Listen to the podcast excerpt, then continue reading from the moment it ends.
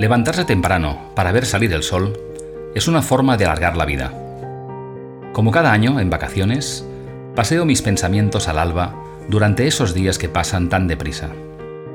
Por un sendero de tierra que bordea el mar, flanqueado de verde y azul, me dirijo hacia un ascendente camino de ronda que culmina en unas vistas aéreas de la costa serenas y energizantes.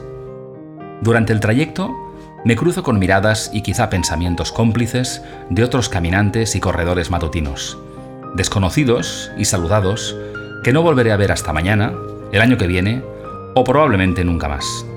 Hoy comparto inesperada parada y conversación con un camarada estival.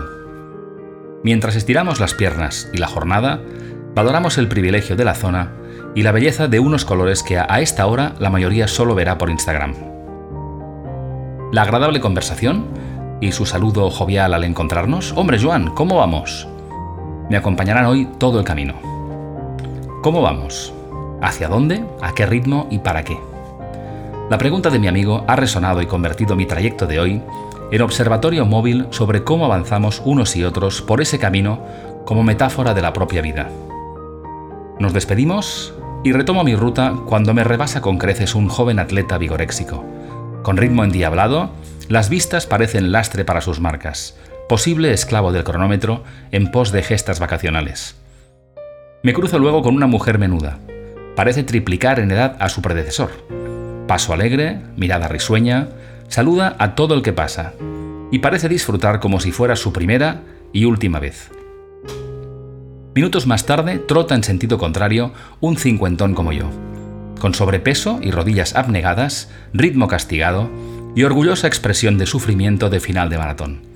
Su traumatólogo, al que sospecho visita con frecuencia, no consigue disuadirle de su ilusoria juventud. Un perro pequeño, inquieto y juguetón pasea a un hombre, que finge tener el control y me saluda al pasar. El perro ladra a un par de veinteañeros que ríen en holandés mientras se hacen el primer selfie del día, o último de la noche, con el sol naciente a sus espaldas. Compartir el momento lo inmortaliza. Adelanto ahora progresivamente y por la izquierda a tres mujeres que perfectamente sincronizadas se ayudan de un bastón físico para caminar y se turnan otro verbal para no dejar títere con cabeza sobre la cena comunitaria compartida la noche anterior. Hombres y mujeres en marcha, con miradas competitivas, cómplices, risueñas o desvío de mirada, solos o acompañados, despiertos o dormidos, asiduos u ocasionales, ciclistas, corredores, caminantes y criticones, jueces y juzgados, cada uno a su ritmo, con su mochila y su circunstancia, solos sobre la Tierra, juntos en digital. Todos más o menos conscientes sobre cómo nos vemos y cómo nos ven los demás. Llego casi al final del sendero, 100 metros para el ascenso a las vistas de ensueño. Unas flores blancas de tela fijadas en un poste a mi derecha y con un nombre escrito, Kiss de Han, me recuerdan al abogado holandés de 59 años que terminó de forma abrupta su camino vital en este mismo punto durante sus vacaciones y reflexiones de 2017.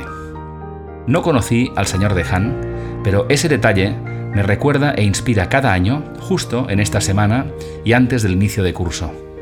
Unas flores que me invitan a tener más claro mi rumbo y mis prioridades a disfrutar del trayecto y a estar más receptivo y dispuesto a las oportunidades y a las personas con quien comparto el camino. Deseamos que este sea largo, pero sabemos que mañana el sol no saldrá para todos y que lo valioso, al final del camino, será la suma de experiencias y emociones. Todo lo descubierto, disfrutado, aprendido, compartido, amado, aportado, sin dejarnos la vida en ello. No sé si el señor Han tuvo tiempo de hacer balance nosotros sí lo tenemos ahora. Y rememorando a la enfermera Bronnie Ware y su libro Top 5 Regrets of the Dying, será útil aprender de otros recordando los principales arrepentimientos de las personas al final de su vida. 1. Ojalá hubiera tenido el valor de vivir la vida que yo quería y no la que esperaban de mí. 2. Ojalá no hubiera trabajado tanto. 3. Hubiera querido expresar más mis sentimientos. 4 me hubiera gustado seguir en contacto con mis amistades. Y 5. Ojalá me hubiera dado permiso para ser más feliz. Es sano tener esto más presente al reintegrarnos al sistema productivo, a la vuelta al trabajo, a nuestras inercias y rutinas propias y ajenas en transición post-pandémica. Quizá esta reflexión nos ayude a ver algo que pueda y deba ser diferente a partir de mañana y que esté en nuestra mano elegir y cambiar, ¿nos parece?